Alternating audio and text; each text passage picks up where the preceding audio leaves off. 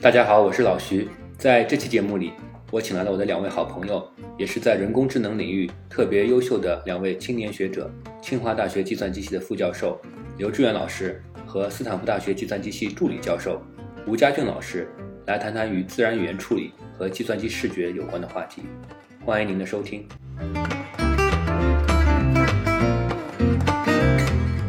啊，今天呢，我很有幸请来了两位好朋友 来参加我们的讨论。呃，刘老师和这个吴老师都是呃人工智能和深度学习领域的专家了。刘志远老师是清华大学计算机系自然语言处理实验室的副教授，啊，最近一段时间在做图神经网络的研究。另一位老师呢是吴家俊老师，他是斯坦福大学计算机系的助理教授，所以我们算是同事了。他目前主要在研究计算机视觉。啊，刘老师我认识很久了，最初也是在网上认识的，后来还呃线下这个网友见面过，还一度合作过一个项目。那我和吴老师呢，不仅是这 MIT 的校友，也是高中的校友，华华师大尔附中，我们都很自豪啊，这个套一个近乎。然后吴老师和刘老师又是清华的校友，所以我们三个人这个图啊，其实这个 link 非常的密集。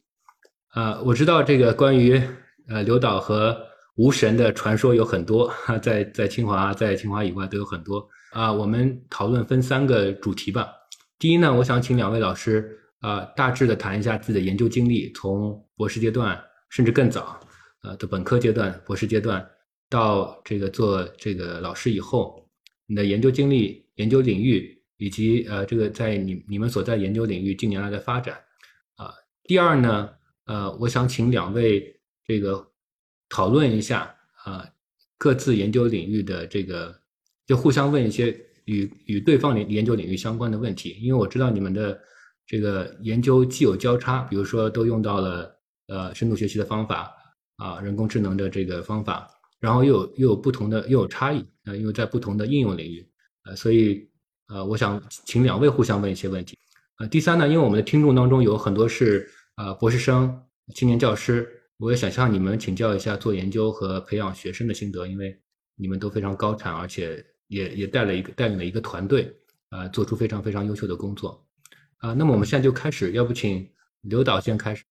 然后我就简单分享一下我的一个经历吧。实际上是前一段时间我们在北京开这个支援大会，当时也正好是有这么一个机会，然后跟在场的然后分享过，就是我们的一个，就是我个人的一个，呃，相当于是学术的一个成长的经历。我觉得可能跟易清啊，跟嘉俊相比的话，我作为一个土博，然后本身其实啊，这个呃，这个成长，我觉得还是一个。呃，可能相对，我觉得可能还挺挺充满了各种坎坷的哈。就呃，可能一会儿可以嘉俊讲讲这个比较这个这个怎么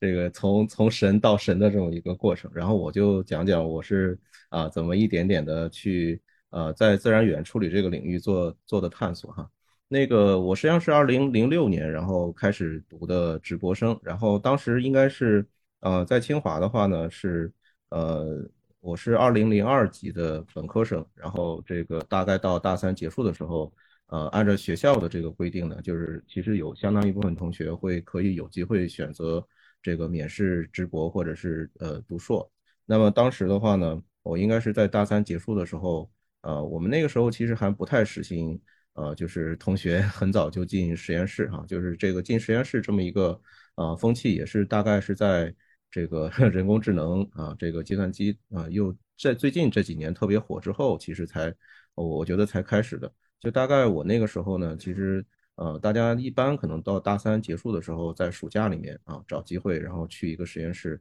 大概 这个搬搬砖，然后就呃看着 只有老师和学生互相看着顺眼，然后就就算是定下来啊。所以其实都是比较靠后的这个时间。我大概当时是在。那个暑假，然后先是在其中一个实验室啊，就当时是周小燕老师那个实验室。当时周老师还主要在研究这个，呃，这个生物信息学，就是主要是从这个生物学的文献里面，然后来去挖掘一些相关的一些文本的这个一这个一些比较有用的一些结构化的信息。如果我们现在说的话，啊，叫信息抽取哈。那么当时其实做完一个暑假之后呢，就是周小燕老师他就当时这个。呃，他跟国外的一位这个生物信息学的教授江涛老师这个有比较多的合作，所以他们其实是要联合的去。招收博士生，当时做过一个面试，然后，然后面试的时候呢，结果就是，嗯，相当于几位老师，应该是我们当时我们年级非常多优秀的同学都去参加面试，然后这个，呃，当时就有一个，呃，应该是江，我还印象特别深，就是当时江涛老师就问我，就是说对这个生物信息学有什么，呃，或者说生物学有什么样的一个。呃，看法。然后 我当时就说，呃，我可能觉得生物学领域充满了各种术语啊，然后各种这个化学式等等的。我觉得我可能这个对这些知识可能本身不是特别的善于记忆哈。我不知道是不是因为这个原因。当然，我觉得更重要的原因是我当时在年级的成绩其实不是特别靠前，所以最终他们呃选择了一位这个呃。我的同班同学，然后那个录取作为他们的这个直播生，所以我当时其实是呃，相当于呃，就是一站，然后被刷，然后被刷了之后呢，呃，因为我毕竟还是在朱老师组，然后待过一段时间，所以就朱晓岩老师就把我呃，相当于推荐给这个其他的老师。那么在这个呃，所以呢，就是嗯，这个推荐的这个老师其实就是啊孙宝松老师，然后所以就是我后来就是见了孙老师一面。然后孙老师就大概跟我呃交流了一下情况。本身呢，其实我自己还是呃，我觉得从小还是比较爱看书，然后呃对文学也比较感兴趣，所以可能天然的可能跟文字啊什么的也被也本身也比较相关。所以当时就是还是比较就是也因为有这个推荐，所以呢就是最后就是决定在这个孙茂松老师组，然后就读这个研究生。然后这个是从二零零六年开始。然后，二零零六年开始读这个研究生呢。其实，孙茂松老师的特点就是本身其实对同学，呃，就是因为他本身，嗯，后来也做那个系主任啊等等，本身有非常多的呃相关的一些事务，所以其实对我们的选题啊各个方面，其实呃都不是特别的呃有有太多的这么一个要求哈。所以更多的还是我们自由的探索。所以前两年呢，我们更多的呵 就是在。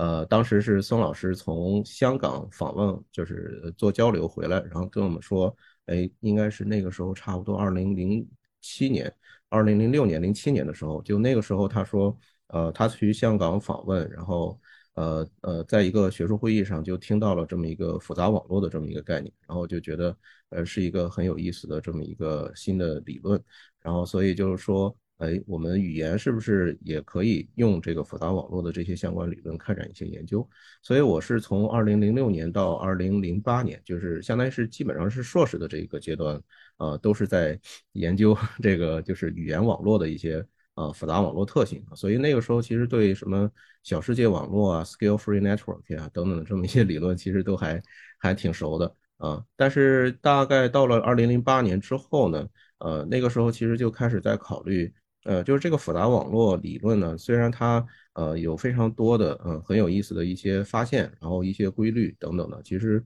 好像是对这个现实世界中的这种复杂的系统背后的一些啊非常优美的这么一些呃这个呃相关的一些发现，但是呢，就感觉上呃就是这些理论到底如何去。呃，支持自然语言处理的一些相关的任务啊，譬如说能不能把相关的一些呃自然语言处理的一些任务，能让它的这个性能得到更好的提升。那么在这个方面，其实呃好像缺少这个相关的这个呃这个呃这种这种指导的能力哈。所以所以大概零八年的时候，其实就是经过非常多的这个呃探索和思考，就还是觉得这个复杂网络理论可能。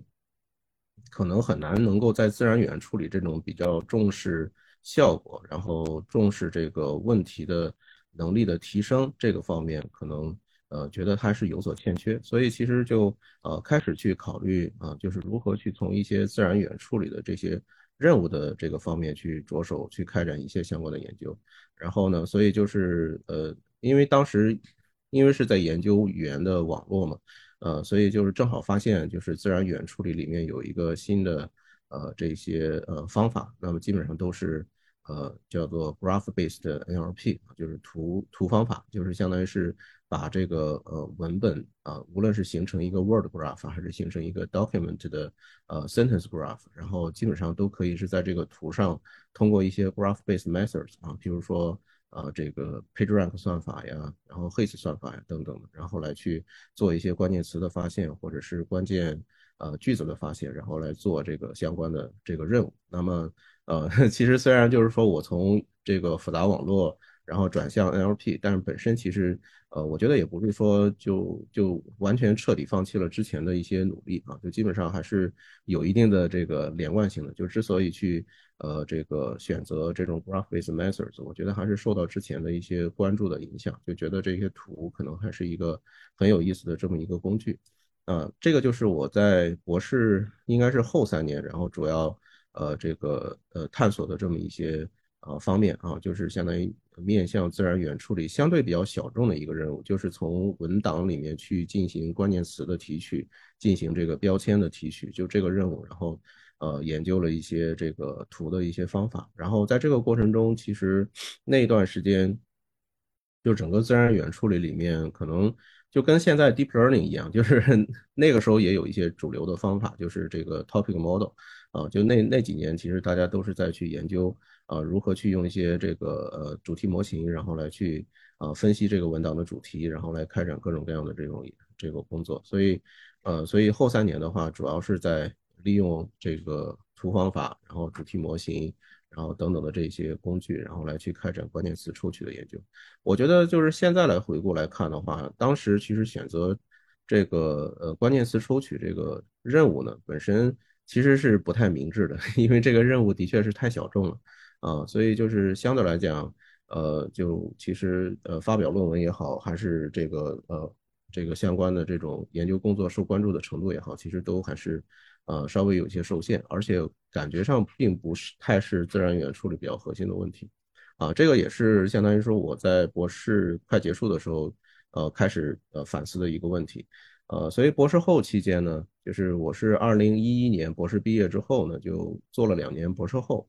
然后这两年的博士后，其实主要还是在，呃，相当于是在寻找新的这个方向。然后，呃，我觉得这个时候特别机缘巧合的是，孙茂松老师他正在呃跟国内的一批这个自然语言处理的学者，呃，再去尝试着去申请那个科技部的九七三的项目。然后 这个应该还是国内非常重大的这么一个呃这么一个呃这种项目的呃这么一个平台。然后当时呢，所以就是准备也非常的认真。呃，他们其实呃，应该说在这个深度学习本身已经在语音领域，在 CV 领域取得了一些初步的这个进展之后呢，但是在这个 NLP 其实还就是那几年其实还没有太多的这个成功的这种案例，也也也也有非常多的理论，就是说，哎，实际上是 这个 Deep Learning 在 CV。在语音识别这个方向之所以取得成功是有原因的。那么在 NLP 这个领域呢，由于 NLP 本身它是啊符号的这么一个系统，所以它可能不太需要深度学习的这种表示学习的这么一个呃这么一个能力的支持啊。当当然，反正有各种各样的这种说法啊。但是就是当时应该是孙老师他们呃这一批国内的 算是比较中间的。力量的这些学者呢，他们啊，其实经过大量的阅读讨论，最后还是觉得深度学习应该对自然语言处理还是有非常大的这个呃这个呃这个呃应应该是说是会是一个非常大的这么一个呃这个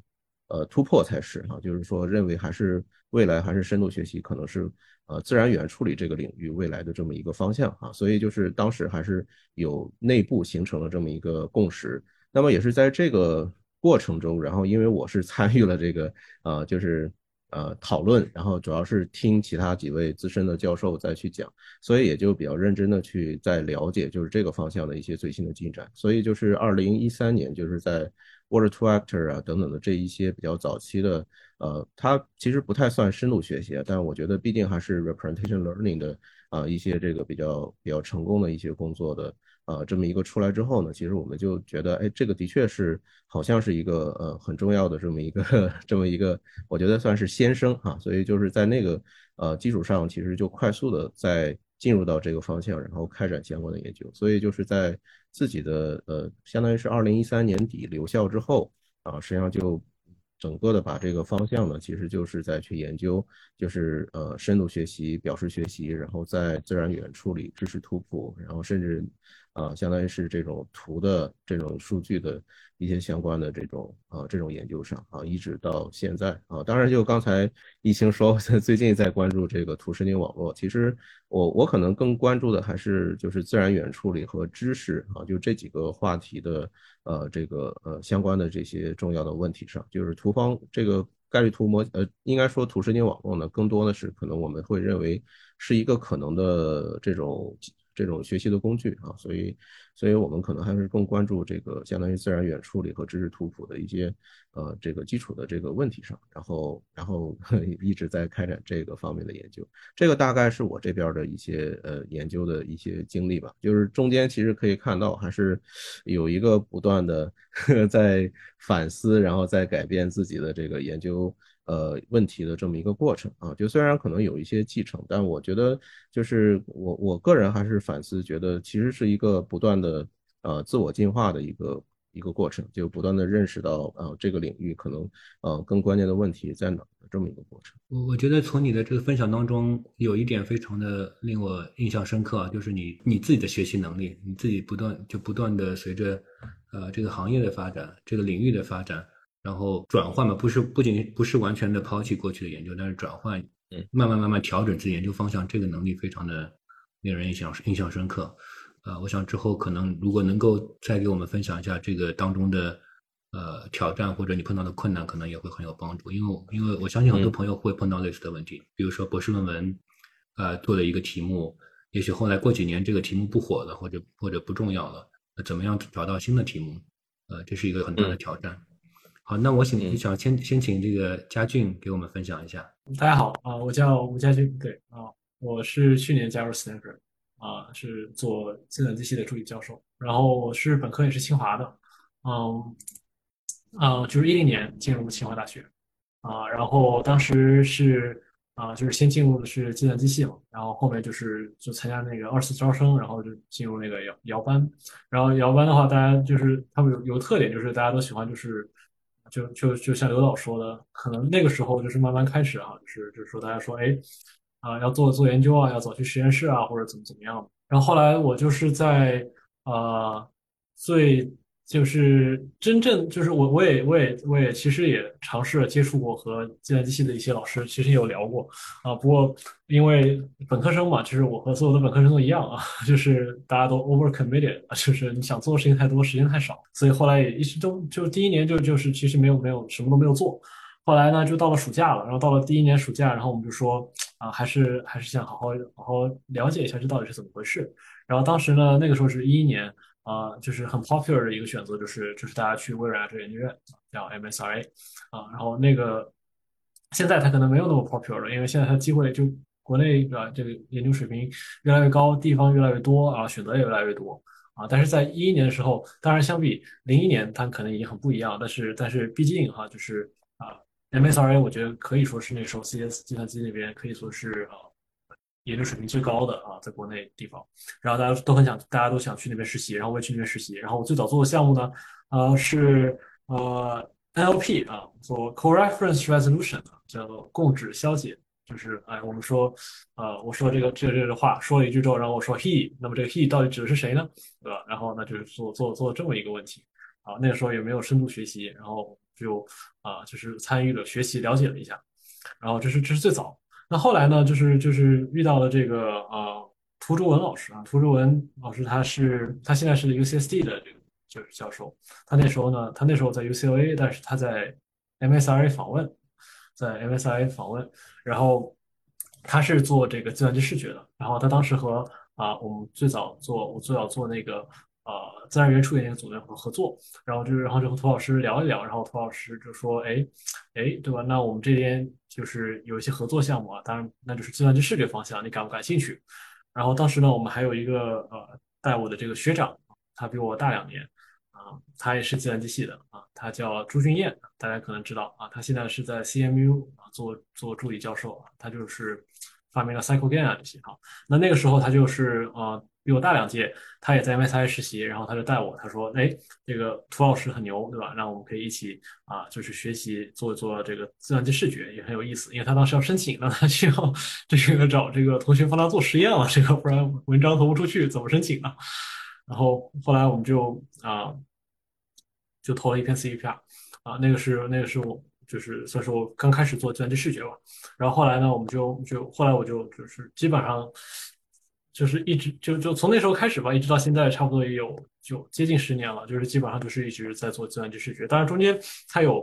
有有有波折啊，比如就在在没有深度学习的时候呢，那时候我就觉得说这些东西都非常的 ad hoc，它没有一个 principle，它没有一个一个原则能够来统领这些事情。但我认为深度学习也没有统领这些事情，但是至少它至少有在有些时候它是 work 的。然后在那个之前呢，我就觉得它它完全都不 work，然后我就觉得这个领域非常的没有希望，然后我们就说，哎，那我们要不要再了解一下其他的领域？所以中间有一些波折，但是后来呢，就一直慢慢慢的就就一直也做下来了。当然，深度学习它仍然还是还有很多问题没有解决哈，但是但是它它它解决了一些问题。那我们现在想的就是说，怎么能让它啊，怎么能把它作为一个工具，一方面去发展它，一方面也想一想说啊，是不是有啊。有其他的东西可以与它结合，或者说它的它的内涵、它的定义到底是什么，也让它能解决更多的问题。所以逐步逐步的，就是就是就是这么一直做下来。然后一四年的时候就到 MIT 读读博，然后啊，我的两个导师是啊 Bill Freeman 和 Josh t e n e m a n 那 Bill Freeman 他是啊做计算机视觉，他可能更多的是啊计算机视觉、图形学啊 Low Level Vision，就是我们叫啊偏偏偏底层啊。然后 Josh t e n e m a n 他是啊他是一个认知科学家，我觉得。更多是，但是同时呢，他也做很多 AI，就是说怎么样让这个啊人类智能来启发人工智能，对吧？这不是，那它是两边都有涉及。那我们就说哦，那我们就想说，哎，他们他们其实很早就有合作，对吧？他们他们他们虽然合作文章不多哈，但是他们很早就有合作。他们在九七年的时候就拿过啊这个 CEPR 的什么 Outstanding Paper Award。那么他们后后来他们一直很多年都合作的不多，因为他们的兴趣啊就是是是是。没有那么的相关，但其实他们的哲学啊，研究哲学是是相关的，所以所以所以后来啊，就是有在就是和他们一起之后呢，我们就啊继续做这个计算机视觉方向，但是同时也就是思考，就是说就是说有没有可能啊，从就是就是我们到底有什么东西是可以从。人类的智能中去去学习到的，到底是到底它还是说我们就完全不需要？就是说还是说我们就是，呃，这当中到底有什么关系啊？这种关系可能是在一个比较高层次上，它不是在一个你说计算机视觉，大家都说哦，嗯，现在深度神经网络对吧？这卷积啊，CNN，那 CNN 是和是和人类的这个啊，还有这个 visual 的这个。Neural cells 有关系，那当然它们有一些微弱的关系啊。其实，在在极一个极抽象的层面上，你可以说卷积神经网络和人类的这个这个神经细胞它是有些关系，但它是非常抽象的。而且而且，即便是这样，它仍然是一个很底层的，它是 neural level，它是 neural level。但是我们考虑的可能更多是一个我们叫 behavior level，就是在行为层面上到底有，或者说在在 cognitive 对吧？认知层面上到底有没有什么啊？这些可能更更更抽象的概念。啊，它可以来帮助我们做更好的啊计算机视觉，或者说做更好的啊，就是就是人工智能吧，AI in general。因为我觉得在很大程度上，我也我做的也不完全是计算机视觉啊。然后对，然后 CPI 也一直投不中，所以所以可能我不能认为自己是一个做计算机视觉的人，因为这个呃 paper 的这个审稿总是不是很好啊。你看昨天这个 ICCV 这个结果出来了，好像它也不是很好。对，嗯，但但大致上就是这个意思嘛，就是说我们怎么样能够通过啊人类智能来来来思思考一下，哎，到底有没有什么东西是我们真的可以借鉴，在不同的层次上，以及啊，甚至反过来说，像现在发展出的这么一些呃，可以说是人工智能的工具吧，它在它能不能在不同的层次上对我们人类的这个智能或者是行为啊建模啊？接下来呢，其实我想让你们两位互相问一些问题讨论。在这个之前呢，我我先抛出两个问题作为抛砖引玉吧。一个问题是，呃，就你们怎么看现在的这个呃深度学习的这个进展啊？很多是大模型加上呃大数据推动的，比如比如说 GTP three，嗯，然后你觉得这条路径是不是能够走得通？然后它到底是模型重要呢，还是数据重要呢？然后如果在小小的数据集的这个推理工作上面，是不是可能会有突破？那个，因为正好我们其实，在智源有在尝试着做一些大模型，然后在智源大会上也也做过一些发布嘛。呃，我我我觉得吧，就是，嗯，人工智能或者是计算机，它之所以就是这几十年，然后能够呃对我们社会对各个方面产生非常深远的影响，我觉得其实它的一个非常重要的特点就是它还是秉承实用主义的这么一个特点，就是相当于说我们无论做什么事情，啊，它能够真的有用。我是觉得大模型就是包括 GPT、BERT 等等的，其实。就是很多很多人把它总结为暴力美学，我我是觉得这件事情本身，当然它有呃可能很有可能会有背后很深的这么一些原理在，但是我是觉得从实用的角度来讲的话，如果你能够很方便的利用这种现成的大量的数据、大量的这个算力啊，然后用一个非常简简单的模型，然后来去完成这个原来完成不了的任务，那何乐而不为？所以我是觉得就是从。短期来看的话，我觉得就是这个路径，就是既然探索起来，它本身的确对很多的现有的呃 NLP 的任务也好，CV 的任务也好，取得非常大的呃这个呃这个进展。我觉得它自然是一个呃值得关注的这么一个方向。我觉得它应该是最近这这几十年 data driven 的呃这种方法的一个呃相当于是不断走向极致的这么一个这么一个过程啊，就。当然，我是觉得，其实我还是挺就是喜欢嘉俊他们在开展的工作。我我我相信嘉俊他们应该不会去做 这个大模型吧，就是应该本身可能会在探索就是更高层次的呃认知方面的这么一些呃建模啊，然后这种方法。我是觉得就是呃如果说放在最近的这呃三五年来看，我是觉得这种大数据、大方法、大模型，我觉得呃还是非常值得关注的。呃，但是从更长远来看，我觉得可能的确是要解决一个问题，就是我觉得现在的这些大模型本身它的内部，呃，还是会呃，还是它的这个架构过于简单，我觉得其实是没有留给呃这个呃相当于我们认知的这么一些能力的啊这么一个呃复杂结构的这么一个余地啊，就是它所有的东西都是从数据里面去学，我是觉得学到的这些东西其实相对来讲是比较。浅层的，就是它其实不能够反映人的一些特别，呃，这种高级的这种推理能力也好，这个抽象学习的能力也好，等等的。我是觉得，就是家俊，其实我我理解啊，当然我一会儿嘉俊肯定可以纠正我，就是，呃，其实在探索的这种这么一些比较高层的啊，这么一些人类的认知能力，我觉得其实可能是非常重要的，呃，这个这个需要啊，这个考虑在我们的这个。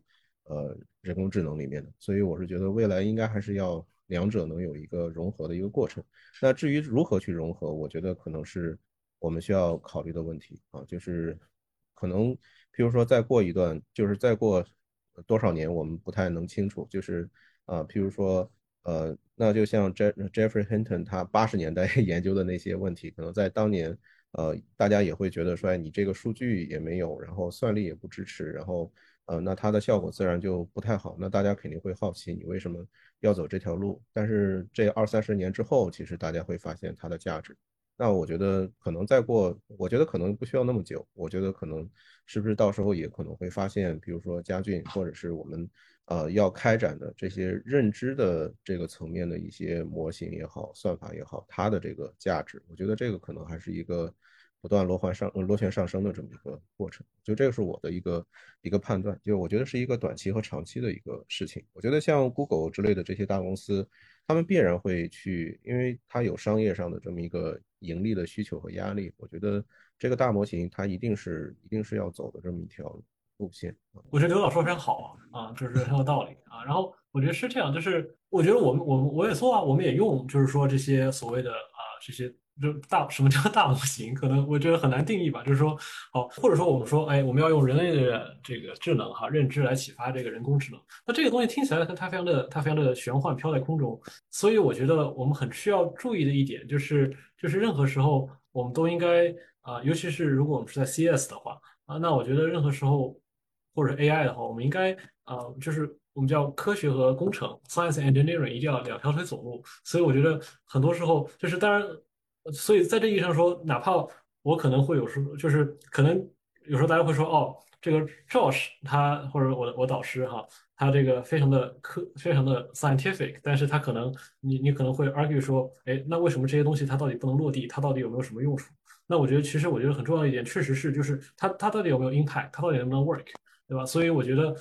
这些方面中，每个人出发的背景不同，每个人他的他的接受的训练不同，他们的他们的偏好会有不同，但是我觉得大家其实是有意识到这一点，所以我们是是是关注，绝对是关注说这个东西它到底 practically 会有什么用。哪怕是在非常短期，哪怕当然也有长期啊，就是当然也有一些可能是完全是纯粹的 scientific research，但是在它的应用和它的落地，我觉得我们还是非常关注的。当然，我们的关注落地可能不是说，哎，我在人脸识别上又提高了一个点，不是这样的落地，而是说是一些，比如说啊，我们在这个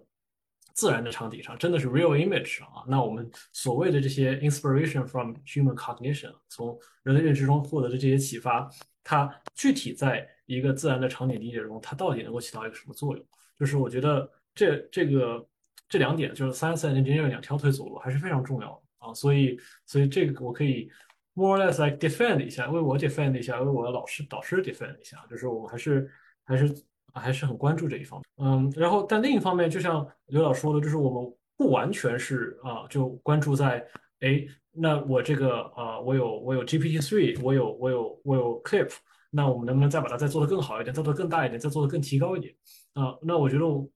不仅是我们，或者是整个的这个学术界啊，不管你说 MIT、Stanford 也好，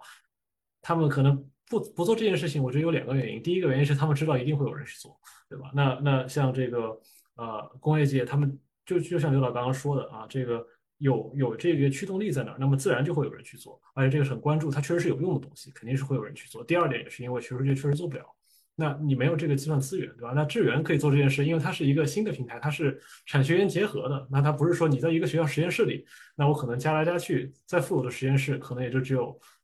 几百块 GPU，那已经非常富有了。那么你你你怎么来做这些事情？你怎么有这个数据呢？那它确实也做不了，所以它需要一些至少是由工业界 backup 的这个新的平台来做。这也是为什么他们做不了，但是不代表他们对这个不关注啊。然后同时学在另一方面，他们也。会想说，学术界他们有他自己的这个这这个角色是吧？他会说啊，那我们本质上我们还是要做基础研究。那么对于这些问题来说啊，有了这些新的模型之后，我们怎么样能够啊，就是指出，就像刘老刚刚说的啊，可能是在三十年、二十年之后才会有用的一些方向啊，就是这些，或者说在短期内它是没有办法啊，实际在实际中得到应用，甚至是啊没有这个不能直接创造利益的啊这些方向，那么。他们有他们的职责，所以在这个上，它也是一个各司其职的过程，对吧？然后，比如说举个例子吧，就比如说，呃，Stanford 他可能现在没有做这个，或者 MIT 吧，他可能没有做这个，呃。GPT three 或者这样的工作，但不代表啊，他们没有和工业界合作去分析这些模型，去创造新的模型，也不代表，举个例子，假设说哈啊，比如说有些教授，他们和在在工业界任职的，或者是他们自己有创业公司的，他们没有去做这些事情，他们肯定也会在做这些事情。呃，我再追问一个可能跟这有关的问题啊，就一个是呃模型和科学，呃跟这个人工智能的关系，呃，另外一个是嗯就是。据我对你你们做 computer vision 和呃自然语言处理的一些了解，其实我感觉这模型离这个人的真真实的思考方式还是有很大距离的。当然，你可以说，呃，我们从这个人类的思考方式上获得一些启发，但是如果你仔细去看模型的话，我其实觉得跟脑科学可以差的还是比较远的。呃，我我讲这个是因为，呃，在这个社会科学里面，有位这个诺贝尔经济学奖的这个得主叫 Milton Friedman，他。有有一篇很重要的方法论的文章，叫《这个实证经济学方法论》。他在里面举了个例子，其实跟人工智能有点关系。他说，他是为这种这种非比较这个实证的，不太关心就是真实理论的，呃，他他不认为有有一个那么那么重要的这个绝对真实理论存在。他举了一个例子说，啊，比如说我们看这个一个人在打台球，如果让机器去学习打台球，这可能跟家俊的这个工作很相关。那其实人在打台球的时候，他并不是呃，并并不需要理解背后的，就是完全从这个牛顿三定律的角度去理解呃这个物理世界，然后去计算什么角度是最合适的。那他就这么去 intuitive 的就做了，然后也这个打得好的人可能还成功率比较高。他说这个话是什么意思呢？就是说，如果你你一个经济理论能够有比较好的预测能力，能够有比较好的样本外的这个解释力，就挺好的。他是他那篇文章大概是这个意思，我读的很久以前读的，我但可能描述的不准确。呃，那我想问问，就是你们在做人工智能的角度是怎么去看这种比喻的？就是第一个是是不是呃，这个我们去理解真实世界到底是怎么运作，比如说物理世界是怎么运作的，对你们来说是很重要的。第二个人怎么思考这件事情，对你对对你们来说是不是很重要的？我觉得这问题挺好的。我觉得我在面试的时候经常被问这个问题啊，然后嗯。对，就是我觉得你说的很对嘛，就是首先就是说，呃，人对啊，人可能对吧，就是他怎么打台球，他自己也不知道啊，他就是一个直觉，这就是叫 intuitive physics，对吧？就是 Josh Tenenbaum 我导师，他就是以此知名的啊，他就是研究这个 intuitive physics。好，好，那么好，这当然这是一个题外话。好，回到刚刚这个话题，我觉得这里有两个问题吧，就像我刚刚说的，一个 science，一个是 engineering。那 science 从 scientific 角度来说，你想要知道人类到底是怎么做，他到底知不知道物理，他知道有多少程度，对吧？你可以说，其实你不能说人不能，人不知道，有可能他知道，他只是你只是你只是你觉得你不知道，知道但是你的身体或者他可他可能知道，没有表达。但是但但有一个 scientific question 就是说人到底有多知道啊？这是一个很重要的问题，而且我觉得这个可能是 neuroscience 或者 brain science 或者 cognitive science 人他们就去研究的问题。但这个和 AI 可能关系不大。那回到 AI 的角度来说，就是 AI 它可能更多是一个工程上的，它是说我想要造一个 system 啊，这个这个系统它可以做到人可以做这些事情。那么只要它能达到这些，它只要能够达到这个目的，那么它至于内在的机制是不是一样啊？它是不是要受人的启发或者怎么样，或者它和人的机制完全不一样也没有关系。我觉得这也是一个非常 compelling 的 argument。所以，所以很多人他也是持这样的一个 argument，这也没有什么，这也很正常。那如果有些人他想 argue 说，他说哦，那我我真的要从人这儿获得启发，而不是完全的从啊，就是因为有那一一般一些人可能会说，不一定要学人，对吧？那可能有别的方法，可能会更智能。那另一些人，他们常见的 counter argument 就是说，呃，但是我们现在不知道任何的这个 intelligent agents other than humans 啊，在我们目前的认知里，对吧？我们只知道人类啊是一个啊是这样的 intelligent agent，那其他的 agent 他们都没有这样的能力啊。那么在这意义上说，如果你想要获得任何的 inspiration，如果你除了随机摸索以外，你想要获得的这叫什么？随机游走是吧？除了除了这个以外，你还需要有这个呃。有一些启发的话，那这是你唯一的这个源泉啊。但是本质上，如果你从工程学角度来说啊，这只是他们不同学派的争执。但是本质上说，从工程学角度来说，只要你能造出这个机器，它有这样的功能，确实你可以不用 care 它的内在机制。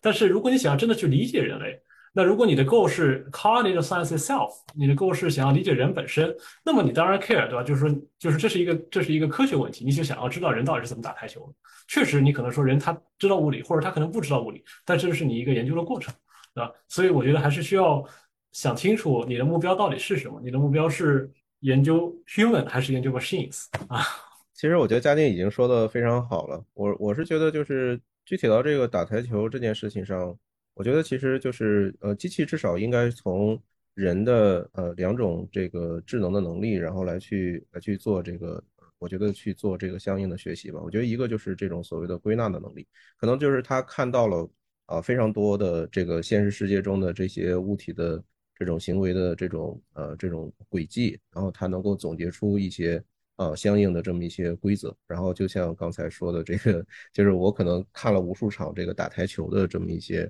呃，这么一些呃信息，然后我可以去呃总结出这个打台球的这么一些经验。那他可以不去了解，就是背后的那些呃真正的这种物理规律，对吧？他可以没有牛顿告诉他这个三定律，然后也没有呃其他的这么一些呃这种相关的一些呃这种这种知识。但是我是觉得人也会有这种，相当于是从书本上或者从前人那儿去学习，呃，已经总结出来的规律的这种能力。也就是说，他可以去演绎，就是相当于他直接去习得这些规则，然后再从再把这些规则去应用到一些具体的场景中去。啊，譬如说可能，比如说一些特别高级的呃这些这种这种。呃，这种训练是不是可能也会告诉他们背后的这种规律，然后来告诉，然来让他们能够更好的去啊完成相关的一些任务。所以我是觉得，呃，就是当然就是说，本身从实现人工智能这个角度，然后我们呃是到底是不是需要知道人脑内部的这个工作机制？我觉得我我觉得本身其实我们现在也并没有完全。呃，知道这个人脑的这种工作机制，然后我们已经让人工智能其实对我们整个人类社会其实 已经开始服务于我们人类社会的方方面面，并且发挥有很多的作用啊，所以我觉得这件事儿本身是我觉得是相辅相成的。就是如果知道了，那当然就更好，对吧？就相当于说我们可以呃从这些本质出发，然后来去指导着我们的这个呃相关机器的这些算法的设计，可以让它更加的高效。但如果不知道，我们单纯从外部的这些呃输入和对应的输出，然后来来去来去进行一个这种相当于说我们去设计相关的这种算法，然后来去呃学习一个可能完全跟人脑内部结构不一样的东西，我觉得也不是不可以，对吧？然后我觉得现在其实机器学习的这一套理论，其实已经呃完全是一个独立的，可能跟人脑没什么太大关系的这么一个这么一一套就是 learn from data 的这么一套理论，所以我是觉得。这两这这些事情，我觉得就是从我还是觉得从实用主义角度来讲，就是都都有意义，对吧？然后我我也不觉得人脑是不可被观测的。我觉得未来如果有更好的这种相关的一些器材或者技术，我觉得其实能够了解人脑的机制，我觉得对至少我觉得对提高我们现在的这个机器的计算效率，我觉得可能是一个比较大的帮助。就这个是我的一个感觉。我我比较关心的就是。你们觉得现在这个深度学习的这个潮流，呃，目前遇到的最大的挑战是什么？我知道最近有很多工作关于，呃，之前认为是一个黑箱，现在有很多工作试图去打开这个黑箱，去在这个更加深层次去理解这个深度学习到底在做什么事情。呃，但是我我挺好奇你们对互相领域有没有一些呃。比比较想了解的点，呃，我先说吧，因为其实我觉得，嗯，之前其实因为我们也有一些同学原来从我们实验室去过嘉俊那边去访问过，然后其实我们还是包括家园，然后其实也原来在我们组待过，然后现在，呃，应该也还在跟嘉俊有非常密切的合作，对吧？呃，所以其实对嘉俊，呃呃，在开展的工作，其实我还挺还算是比较了解哈，当然不知道最新的未发表工作，可能了解还不太多，但无论怎么样，我是觉得。就是我觉得就是设计一个就是啊这种物理场景，然后在这个场景里面去研究一些这种认知能力的呃这么一个呃学习啊，然后我觉得其实是一个很有意思的一个事情。本身相当于你会把很多的变量控制在这个物理模，就是这个物理世界之外，然后你可以更加专注的去呃研究这些这个具体的这个认知的能力到底是如何建立的。我觉得这个其实是非常有益的呃这么一些这个研究的范式。呃，那从我的角度，其实我们会研究具体的人的这种语言，还有这个语言背后的这些知识。那我们其实会发现，就是在啊，譬如说我们在去面对互联网上或者是现实世界中的这种大量的这种语言的数据啊，然后我们啊所谓的它背后的那些人的知识的时候，我们会发现它里面其实是呃有各种各样的这种繁杂的 这种互各种各样的这种知识能力的一个。一个集合体其实是一个非常复杂的这么一个系统。就是我其实比较好奇的，就是就是从家俊的角度来考虑的话，就是从物理世界到这个真实世界，就是从你们理想的那个物理世界到我们现实世界，比如说到语言的这么一个呃系统的这个能力，呃，你觉得这个过程中有什么比较关键的问题吗？因为我是有点感觉，就是我们即使在不这个真就是模拟的这个物理世界里面，我们把这种归纳的能力啊、演绎的能力啊，能够研究的非常的清楚，呃，好像它也没有办法直接的就可以 apply 到我们的这个呃真实的这个这个语言世界里面。我不知道就是嘉俊就是对这个方面有什么 comments。还是回到刚刚说的，就是我觉得是这样，就是我们要要要呃呃要立足于要思考，要要始终记得这个说这是一个本质上它是一个工程的学科，它或者它是一个 science inspired engineering discipline，所以一定要接地气。所以我不觉得我们是凭空构建了一个物理世界，而我觉得我们研究的就是我们的物理世界啊，然后就是就是 this world，the world we live in。然后我觉得刘导你说的可能更多的是我做的一些和 language 相关的一些工作吧，就是但如果你说比如说。举个例子吧，就是怎么样才能让啊，比如说或者我们研究的是，或者我们关注的是计算机中的这个世界和我们现在生活中到底有什么东西，他们是哪怕你是一个 simulated world，它和现实世界中有什么东西是可以 share，它是什么可以共享？那么自然这些东西才是我们真的可以去 leverage，才是真正能够啊 transfer to real world，能够在现实世界中可以用上，对吧？那么这种是这种知识可能是什么呢？那这种知识，比如说可能是啊三维几何啊透啊这个叫做啊。透视投影，比如说啊，这是我们非常常见的 perspective projection。比如说，我们用相机拍了一张照片，那不管你这个相机是真实的这佳能啊、尼康，还是说我是这个我是这个这个图形学的引擎啊，我去计算啊，然后算出了这照片，那他们都用到了，比如说透视投影好，那么在这个意义上说，他们说它这种，而且它是它是它是 universal 的，对吧？它是不管我是哪张照片，你随便给我拍一张照片，对吧？我现在看这个徐老师，我看刘老师，对吧？那它这都是一样的，对吧？这个线还有这个平行的线不再是平行，它们会汇聚在一点，对吧？那它有这个，它都是透视投影的一个过程啊。那它它是有这样的一个啊，本质上同同样的物理原理啊，所以它不管是啊 synthetic world 还是 real world，它们都是一样的。所以我觉得我们本质上关注的就是怎么样去为我们这个现实的 this world 来来来建模，然后让然后如果我们需要更多的一些 assumption，那当然是我们可以在一些比较简化的场景中去研究，但是我们所我们的目的一定是希望它能够呃能够能够能够接地气的，它能够用在实际的情况中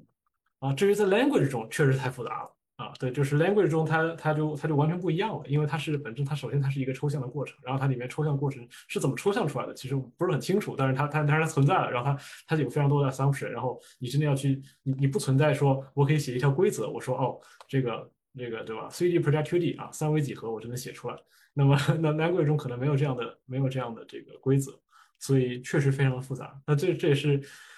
所以在这意义上说，嗯。我觉得想要在 language 中做类似的事情，确实也更困难啊。所以，但本质上还是涉及到，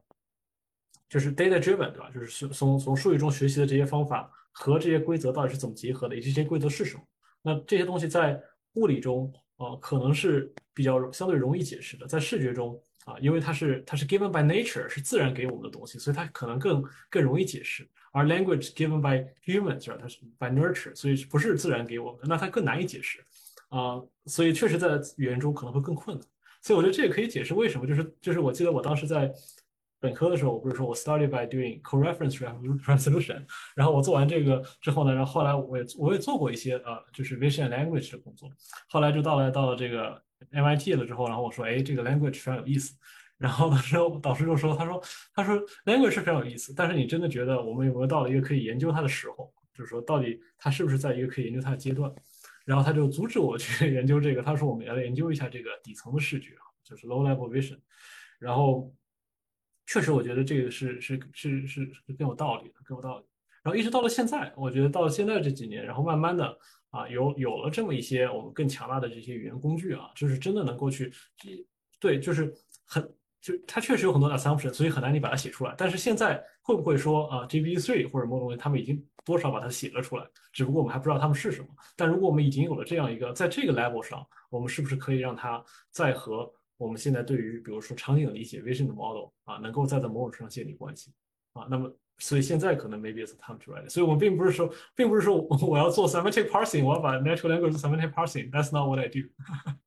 我不知道刘导这个我说的是不是有道理？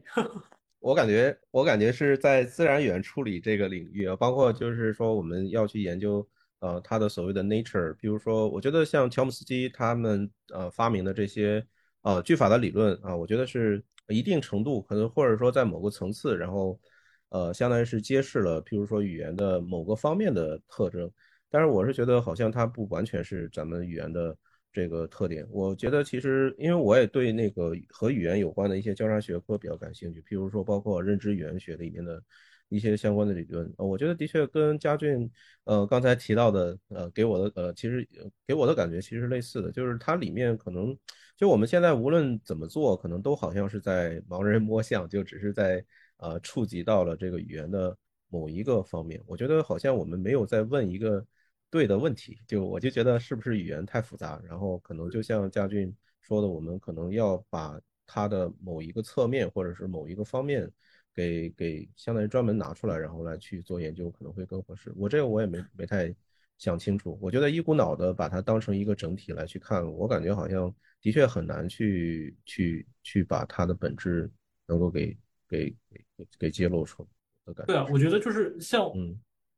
这这从这个意义上说，其实语言是远远比 vision 要难的啊，因为在某而且而且你要去提出某些的这这就是说，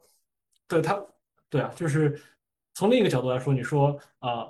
如果你相信进化论的话，对吧？那那我我们和这个自然界已经相存相存了非常长的时间啊，你如果真的是有任何的这个 structure 啊，如果你真的有说我的 structure 是是是特定的话，那你也是 overfit to the to the nature 啊。但是但是语言的话是一个非常非常非常晚才出现的，而且其实在很大程度上，对吧？就是啊，就是很多动物都可以看，但是你说有多少动物能说呢？能用 language 对吧？啊，所以这或者其实我认为应该应该就如果我没有记错的话，应该是没有。所以所以在这意义上，他们是它本质上是非常不一样的。你想要去你想要为自然世界建一个模，你至少有一些规则可以写啊。你要为语言建一个模，那我觉得是很难。你所有的模型都是极大程度上是近似的啊，而不像是而不像是自然界，你至少说三维几何它确实是对的，是吧？或者是在在我们目前的认知范围内，它还是对的啊。哎，它是它是完全是对的。你你们刚才讨论，其实让我让我有一个感想，就是社会科学有多难。它在它在多大意义上它是科学？为什么呢？就是如果你说我们先不说宏观物理世界，现在人类已经理解的比较清楚了。然后语人类语言，呃，虽然比较难，但是这个还是可以可 可以被比较清楚的理解、被分析吧。但是对于这个经济世界、政治世界，真是太难了。它本身它就是一个混沌体，啊，这个然后它有那么多的变量，然后更困难的是我们很难做实验，就非常非常困难做可控的实验。然后我知道，就比如说啊，就是如果我们说我们真的理解一个东西是能够把一个东西造出来的话，其实你们两位的工作当中都做了这样的尝试。比如说我，呃，重新造一个这个让机器来说人话，然后能过图灵测试，让机器来呃这个搬一个东西，去去理解这个 object。然后去搬，去执行一个这个物理的操作，这都可以做到了。现在在一定程度上，但是要让机器来，让程序来这个重构重构一个人类社会或者人类的经济世界是非常非常困难的。有一些研究，Vernon Smith 做这个市场设计，在变量非常小的情况下，比如说人只可以做买或者卖的交易，然后这个规则也非常清楚，比较清楚，或者即使你不知道它的规则是什么，但是比较容易学出来，然后它的交易频率又很高。你确实可以学习到一些规则，在这个比较简单的这个市场当中，啊，然后这个所有的商品又是同质的，可能可以学到一些规则。但一旦这个其他的变量加进来，又是宏观的经济，又是又是各种的工具，我就觉得我听我看了你们的研究，然后听了你们的讨论，我觉得这个离科学的，不管是科学还是工程都太遥远了。因为在工程上，你可以说有一些有一些东西大家知道是，嗯。比较有可能是对的，啊，比如说你调整了利率，它对这个通胀、它对就业可能有什么样影响？有一些这个经验积累，大概觉得哦，大概率是对的，但是背后的机制太复杂，人实在是没有办法理解。就这是顺着你们的一点感想。这个它就应该很复杂了，因为如果它真的很简单的话，那这个就太 powerful，就是说，那这个世界我们就。很难 survive。我们现在，比如说我们做的很多东西，我们说哦，我们 inspired by human，我受人类启发。那我们自然会说，那我们就来看一看我们的模型和人类在这种情况下的表现是不是一致。那么这时候我们就会用到很多我们叫做 psychophysics，就是心理物理学的实验，去研究说人的判断是怎么样的。那 psychophysics 它相对来说研究，尤其你在场景比较简单的时候，那它确实可能还有一些 finding，然后我们可以比把模型和人类做一些比较。那如果你到社会科学中也可以做这样的事情，那就太恐怖了。那你就变成就是说他们叫 psychohistory，对吧？如果你读过那个科幻小说的话，《基地》啊，就就是说你当你当你掌握了心理历史学，可以做 psychohistory，你可以 predict 这个社会这个几十年之后、几百年之后会怎样？那就那这是一个 much more powerful tool。那显然 it should be much harder。如果如果它如果是同样简单的话，那这个大家都待不下去了。不过一些游戏公司其实在做类似的事情呢，怎么让大家去？Be addictive to the the game，它可以调整很多小的规则，让大家就是持续的玩儿啊，在在非常弱的意义上面在做。这个时候你的 output space 很小，因为你的 output space 就是说我这个人是不是还在玩儿，对吧？是。那如果你需要模拟这个社会的话，那这个你场景就更复杂啊。哎，刘导，我来问问你个问题，就是啊啊，就是现就是现在有很多讨论哈，就是当然这个这个就是。我也不知道这种讨论有多大意义，但是反正我们现在也在瞎聊。那我就问一个可能也很多人问过的问题，就是说啊，就是对语言的学习，哈，language 学习，那我们有啊，现在却越来越强啊，尤其是在这个呃 GPT 四啊这些模型出来之后，看起来他们好像某种程度上啊，他们已经是达到了一个相当高的一个智能程度。好，呃，那么这时候就有这么一个问题，就是说这个语言的学习是不是要是 grounded？啊，就是，嗯，啊，但这又有两层两层意义。这一种是说，如果我的语言学习学习完之后，它的应用是在一个纯语义或者是更高层次的，就是说我就是用它来做和人类对话，或者说就是或者是做一些这种抽象的事情。它是必须要光点。那还有另一个，就是说如果我真的想要把它做到一个更我们叫 embodied AI，不好意思，我实在不知道中文怎么说。in embodied 就是他们一般叫具身，具身 embodied。对，好，如果我们真的是要把它做在这个具身的这个人工智能中，好，我们想要让它来，比如说举个例子，比如说啊，这个啊，这个机器人对吧？human robot interaction，就是人类和机器人可以协同工作啊，它需要用语言交流啊，真的是更智能些，就就它要去做这个物理场景的任务的时候，它是不是要 grounded？啊，就是在这两个不同的应用场景下，你觉得它，呃，grounded 这个语言学习到底有多重要？哦，我我我是觉得，就是本身，假如我们要做这种，嗯，比如说跟现实世界结合的，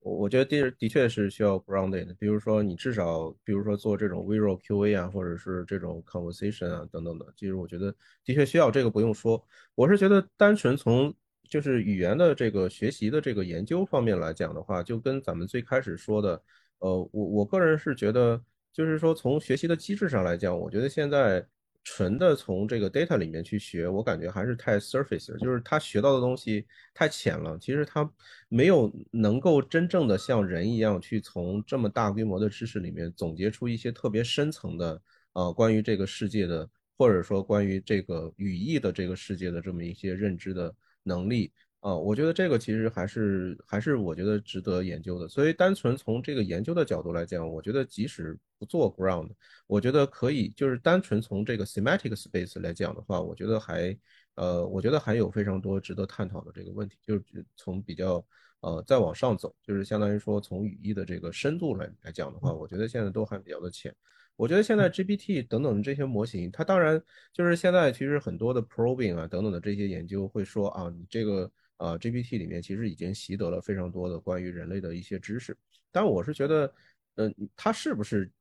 真正习得了知识，还是说只是把这个 pattern 给给记下来了而已？我觉得这个其实是呃需要值得探讨的，因为就是说，就是就是对 GPT 一个非常大的 现状就是，呃，同样的一个意思，就是对在我们人看来同样的一个意思的两句话。然后他得到的答案是完全不一样的，可能啊，就在很多情况下。那么它其实本身呢，就是我们呃对同样的这么一个意思所需要的那个知识，其实呃都是一个知识。譬如说我们说这个中国的首都是哪里，或者说这个呃这个哪里哪儿是中国的首都，那其实都是在。都是在问同样的一个问题，它其实需要调用的知识应该也都是一样的，但是很有可能 GPT 给这两个问法得到的这个答案可能就完全不一样，可能有的就是对的，有的就是错的。所以我是觉得就是在这个 GPT 大的这个模型里面，我感觉它的一个呃非常大的问题就是啊，它跟人脑最大的差别，我觉得可能就是这种呃它所谓掌握的这个知识的不稳定性，也就是说这些所谓的知识，嗯。我觉得他可能只是记住了某一种 pattern，他并没有真正的去掌握这个知识。我觉得真正掌握的知识，它应该是可以活学活用的，对吧？就是你可以，呃，就是在任何场景下你都能够记住，都能记着这个知识，并且能够呃使用它。我觉得这个其实是人的人脑的这么一个特点。所以我是觉得 GPT 这些大模型，我觉得从这些层面来来讲，就是你即使不做这个所谓的 grounding，我觉得就是再往。单纯从 semantic space，我觉得它还有非常多的缺陷，这是我的一个 make sense。对，哎，我想先请你这个给不了解这个术语的同学们解释一下什么叫 grounding。对，我觉得要不刘导你来定义一下，因为我觉得你定义的肯定比我好。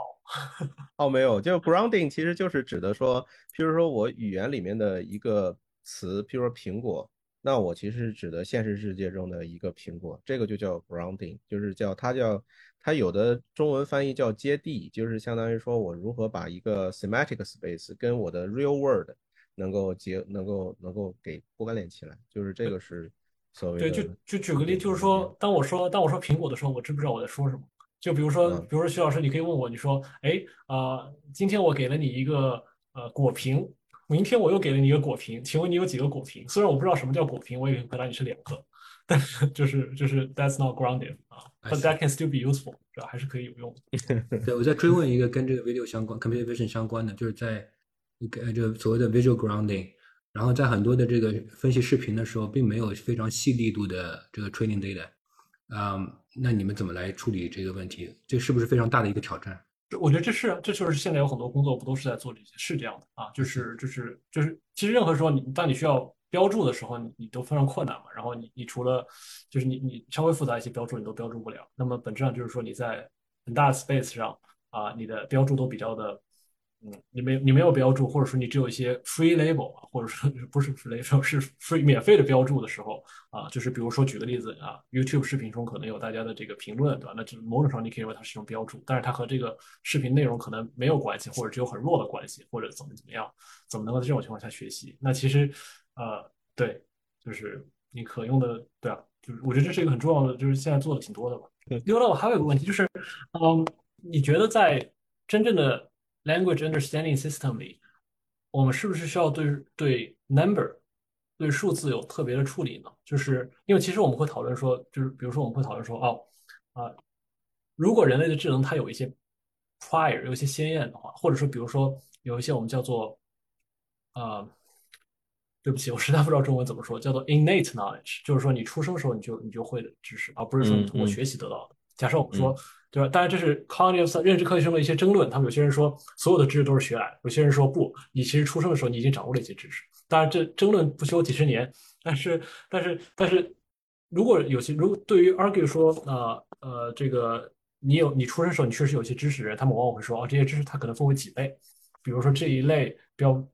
呃，他首先大家都承认这是非常非常少的啊，首先是极少的。但是他们仍然可以说，可能可以分为几类。一类是比如说这个世界中有物体这种概念。那这个概念是什么？嗯，我们可能可以给个定义，但是这种概念有这个世界中有语言这种概念，这个世界中有场景、有位置、有位置这个概念。好，那么其中他们也会说到这个世界中有有 agent 有人这个概念啊，这个世界中有 number number。那么 number，你你觉得在如果我们真的能够理解这个自然语言的话？我们是不是这个像比如说更好的这个 language understanding system，它需不需要对 number 做特殊的处理？因为 GPT-3 或者这些系统，他们再能够回答说一千加两千等于三千，他们我觉得大家应该也最近也有一些 probing 吧，就是说说哦，其实还是在做 retrieval 对吧？那如果我给它加好多好多零，好多好多零，那显然答案也应该加好多好多零，但是他们的答案就不是这样对吧？所以呃，所以他们并不是真的理解了这个 number。那你觉得这个方面我们需要有特别的处理吗？还是说你觉得只就是说我们当数据更大，或者加一些啊，就是泛用的，针对一般语言都泛用的这些概念之后，它就能够自动的获取啊关于 number 的概念？那我觉得就是我觉得如果从工程上来讲，那当然嗯，我觉得你有一个特殊的模块去处理。处理这个数字，我觉得当然，因为本身很容易嘛，计算器就可以做的事情，我们单独去处理。当然，我觉得工程上来讲，我觉得当然，我觉得不用太说。当然，我是觉得可能易清跟我估计可能会更感兴趣的是关于那个，就是是不是这个先验知识的这么一个探讨，就是相当于我 与生俱来是不是具有这些先验的知识。我是觉得现在的所有的咱们啊深度学习或者是这个。啊，包我觉得即使是像 GPT 啊等等，它的先验其实就是假设没有什么先验，就是我就是就是那么一个 structure，然后我来去我来去我来去学这些呃这些知识，然后从这个数据里面，嗯，我觉得就包括你刚才说的有位置、有空间，然后数字，然后等等的这些，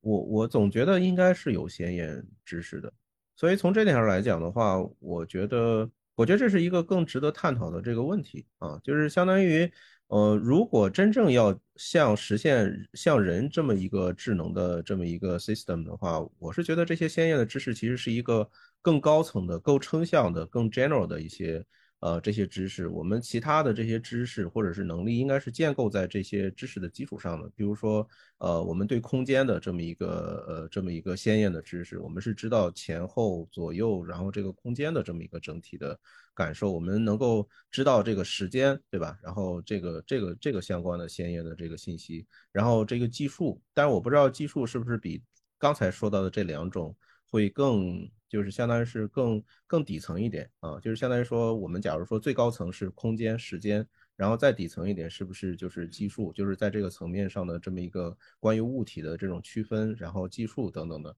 我觉得应该是要有这个这个大的 hierarchy，然后尤其是一些最 general 的那些那些知识，我觉得对人来讲，要构建出关于这个世界的模型，我觉得是需要这些东西的。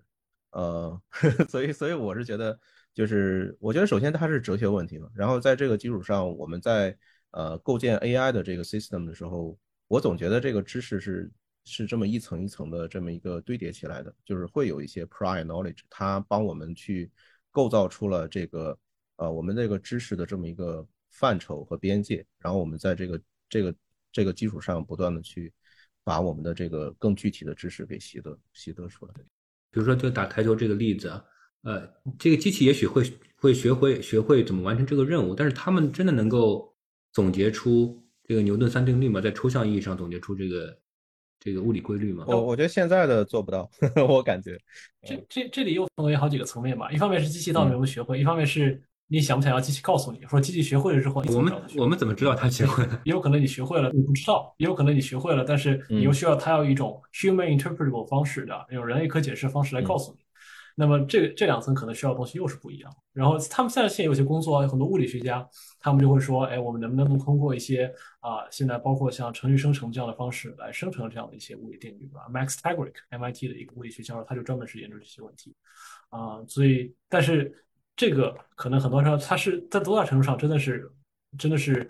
更好的解释物理，而是更大多大程度上是为了帮助我们，是为了是为了告诉人类啊，把他学到的东西传递给人类，这是这个是两个层面的事。呃，还是问一下我们第三个模块的问题，因为我觉得有很大的正外部性，呃，就是怎么样这个培养自己做研究的能力，以及成为老师之后怎么样带学生啊？你们能不能分享你们的经一分享一点你们的这个经验和经历？我觉得在座的如果都是同学的话，我倒觉得可能我我是现在我作为一个老师，然后我回去看我自己做学生的时候的一些经历啊，当然就是说，呃，我觉得可能对。很多同学可能会更有借鉴意义一些，因为我觉得佳俊在本科的时候就是我们的无神了，所以我估计他的这个 相关的这个这个经验可能不见得很多人能用得上哈。这个，然后呃，我现在来看的话，我觉得其实我的博士期间可能更多的还是呃是有一个自我探索的一个过程。然后刚才也分享了，就是一开始其实在做。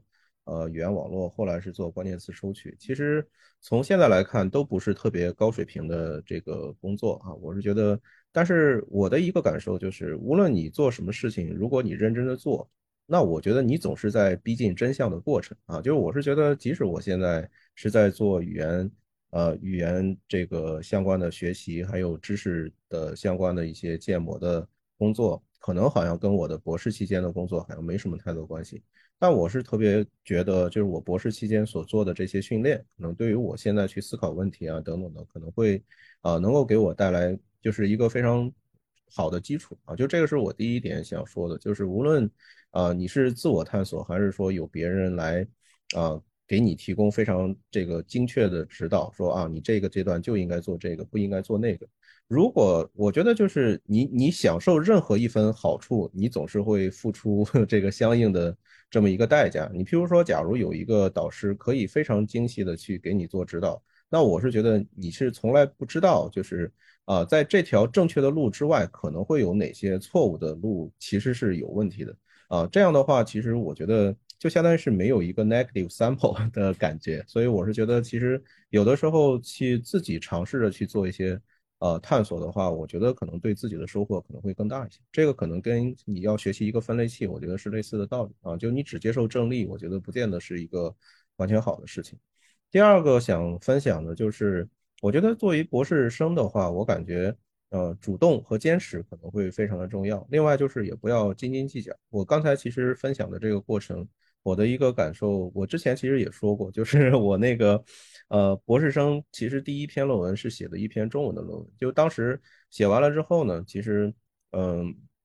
当时，嗯，导师非常的忙，其实，嗯，我发给他好长时间也没有回复，然后那我我能做的，我就是在，因为我当当时正正好是研究生一年级，然后再上。呃，导师的课程，那么我就是在上上课期间，就我就在课间，然后跑上讲台，告诉他说：“哎，我这篇论文我写完了，你能不能帮我看一下？”那就是在就是通过那个学期的那个课的课间还有课下，然后让老师把这个这个 相当于是这个东西啊，把呃第一篇稿子，虽然呃我觉得作为一篇中文的论文，呃，我觉得呃习作，但是我是觉得。能够让一个就是自己的长辈，然后前辈，然后来去帮着你去提供这些细致的指导啊，我觉得其实还是非常非常重要的这么一个这么一个阶段。那我是觉得就是这件事情，我是想说。啊，不管老师多忙还是怎么怎么样，我是觉得，其实很多时候你拿这些作为借口或者是理由，然后说，哎，反正老师很忙，那我不去找他，他也不来找我，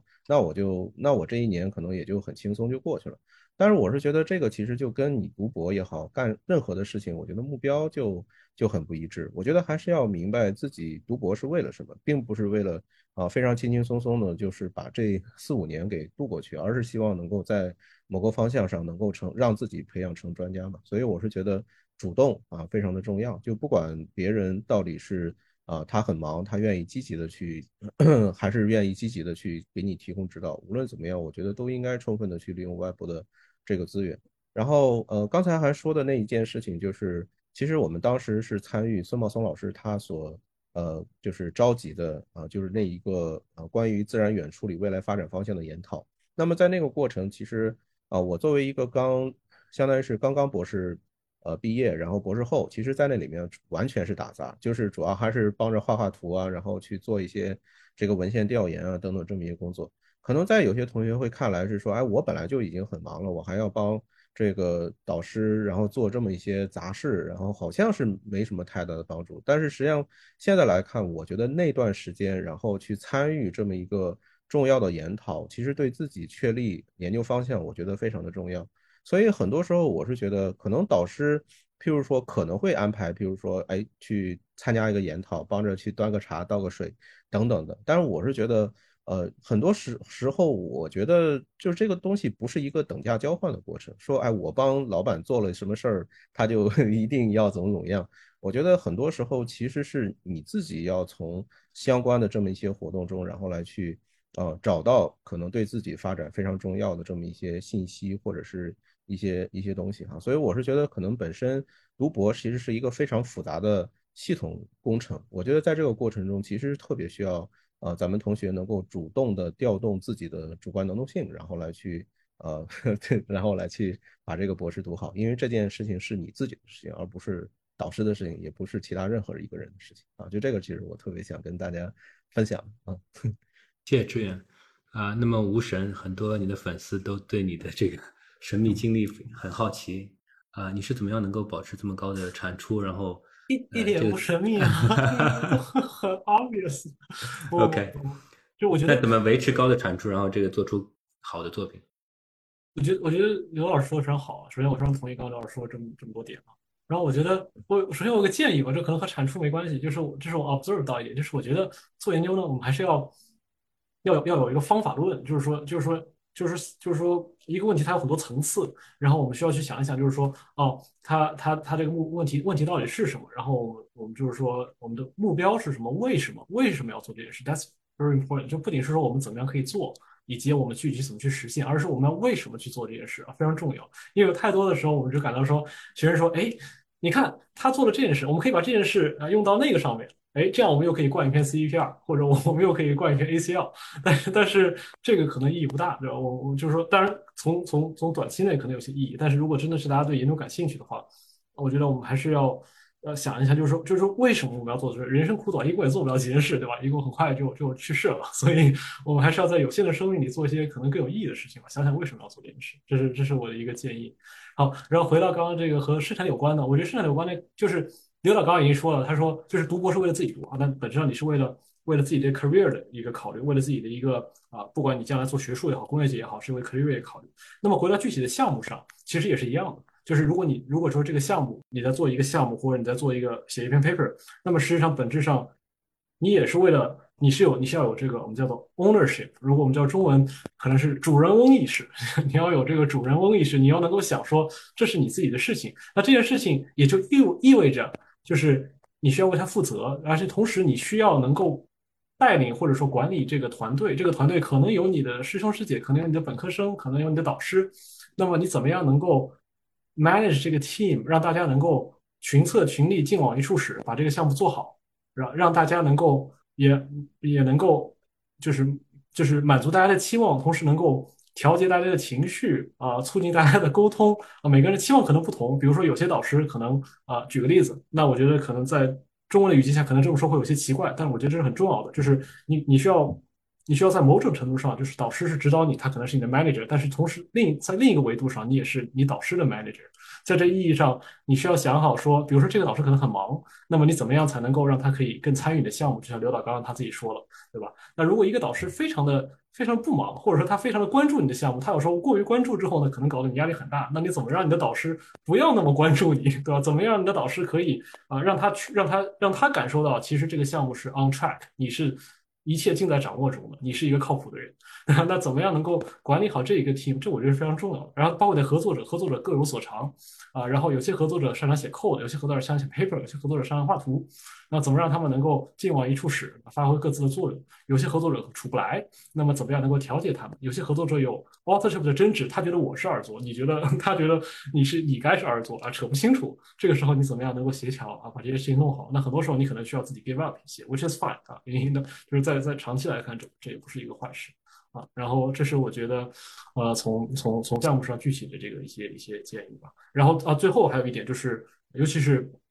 尤其是我觉得啊，很多国内的学生，尤其是在这个呃，这个就是我觉得我要注意的是，一定要注重这个这个这个沟通能力。沟通能力很多层面，包括刚刚我说的这些和和合作者的沟通，但是同时也包括怎么样把这个问题讲清楚啊，以及怎么样去啊啊去去去给 talk 啊，然后怎么样去包括做 poster 啊，做图，怎么样说让一个图它在最短的时间让别人一看就知道你在做什么。然后你去讲一个论文，怎么样用一分钟的时间就可以讲清楚？然后如果你有五分钟，你怎么用这五分钟把它讲清楚？如果你有二十分钟，你怎么用二十分钟把它讲清楚？然后包括做 poster 啊，怎么样把这个 poster 做得清楚？我觉得这些就是就是沟通在某它是它是非常多维度的，但是我认为这都是非常重要的。然后很多时候我们会觉得说学生怎么就是不说话，他可能做了很多，但是他不说话啊，这个这个很不好。当然也包括说，毕竟现在对吧，就是你要发论文还是用英文发的比较多，那么我们就是英文的这个沟通写作能力也很重要。那我觉得两位都讲得很好啊！这个如果大家有机会去看一下这个刘导和呃吴老师的呃视频，他们的讲座视频，你你可以看到他们是非常好的 communicator，不管是用中文还是英文。然后其实两位老师也都提到了两点，一点是呃这个不要太在乎短期的这个回报，对吧？这个因为很多事情都是 repeat game，啊，长期来说你是如果你能力很强，学习很勤奋，是会有有正面的正面的回报的。第二个嘉俊说的这个。项目管理的能力，其实即使你你即使你不是老板，你也可以去管理项目，你可以去这个通过方通过各种方式去管理你的呃导师和其他的合作者。那我的一个体会就是，你可能要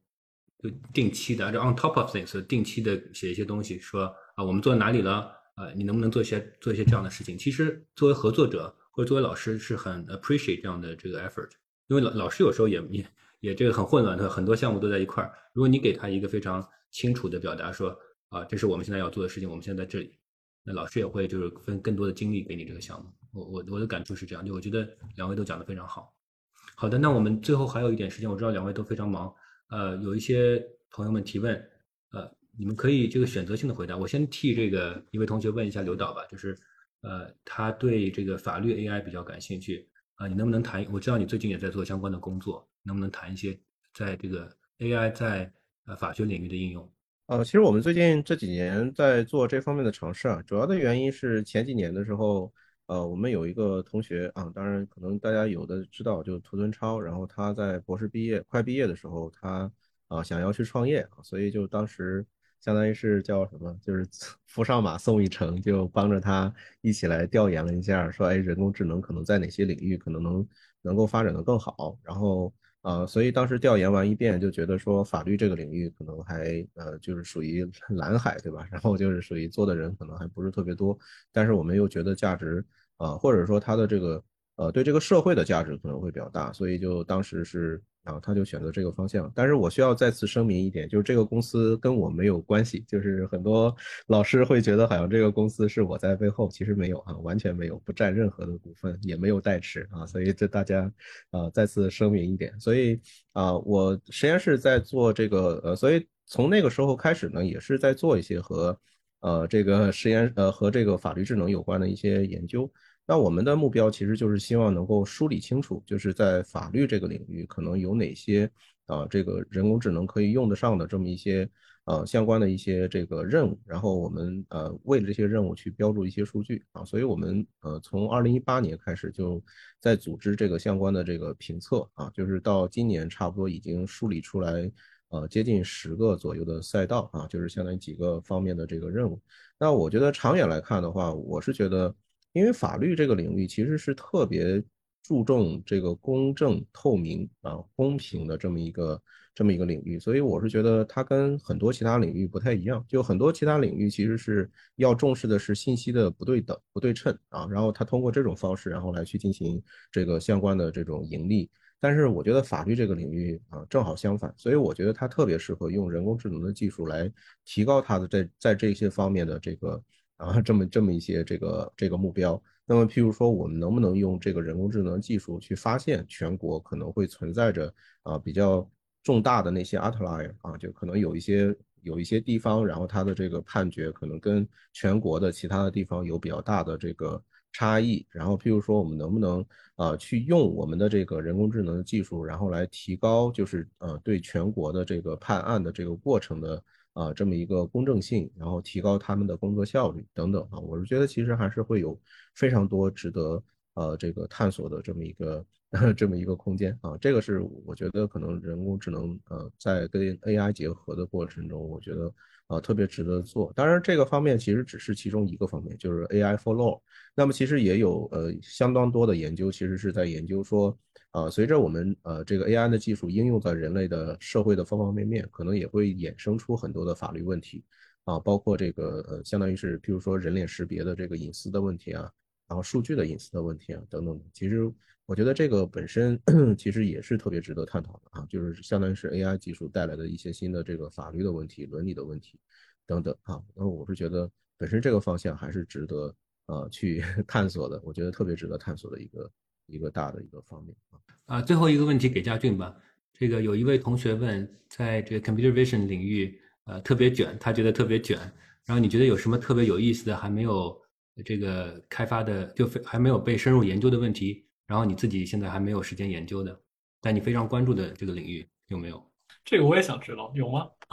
就是有的话，我应该去研究。都做了，都被无神做掉。不是，我觉得就是就是大多数领域都是都是这样的，就是说，其实尤其是现在这么火热，这么多年之后，就是也没有谁很特别。那那那如果有什么好的方向，大家肯定都会有多关注嘛。就是所以就是说，包括 deep learning 深度学习也不是刚开始嘛，所以。啊，这个我觉得比较拥挤是很正常的，但是就是就是或者说可以这么说，就是在不同的阶段，它可能不同的东西会变得成熟，然后是不同的 research 会变得更更更。Accessible 更更可以去做，所以大家我觉得需要有一个开放的心态，我就可以是这么，就像刘导说的，对吧？刘导他自己他他自己的经历，我觉得在网络上很好说明了这一点。当然也包括很多外部的机遇，也包括你你你的合作者，包括你的这个各方面的情况，就是就是很复杂吧。但我觉得我们应该保持这么一个这么一个心态，就比如说最早的时候可能是 recognition，可能是识别，好，后来那么可能有很多是生成，那么到生成，然后现在可能那再往后可能是视频啊、三维啊、啊语言和文本啊。啊，语言和图像的结合，然后再到最近的话，可能有很多是啊，图像啊，vision 和啊和 graphics 啊，图图形学的结合，啊，那就是啊，那现在这一块应该比较火热。那么之后啊，大家就就是新的方向是什么？一方面，我觉得我们可以保持一个开放的心态；另一方面，我觉得我们可以也可以自己主动去想一想，因为它也会取取决于，嗯，就是。就是有什么东西它变得成熟了，它会变得更更更，也包括，而且这个这个成熟是多方面的，不仅是算法层面，也包括数据层面，也包括算力层面，也包括各种各样的这些啊，甚至是其他一些外部性的。我今天听下来，其实我学到一个很重要的事情，就是呃，从你们两位的经历里面啊，就是在自己在做自己那块研究的时候，首先是一个求真的心态，踏踏实实做。那第二点呢，就是同时也非常。呃，就学习能力也非常强。当这个领域有变化，看到有更好的工具的时候，你马上可以拿来用。我觉得这两点可能跟你们的这个呃学术成果很多很有关系。我觉得这个经验对于即使不在 CS 领域的这个同学们也有帮助。那时间关系，我们今天就讨论到这里。我再次谢谢这个刘导和佳俊，呃，给我们分享很有趣的这个人工智能和深度学习的知识和你们相关领域的这个知识。谢谢你们。好，谢谢易清，谢谢佳俊。谢谢各位，谢谢谢谢大家，谢谢大家参与，好，好，拜拜。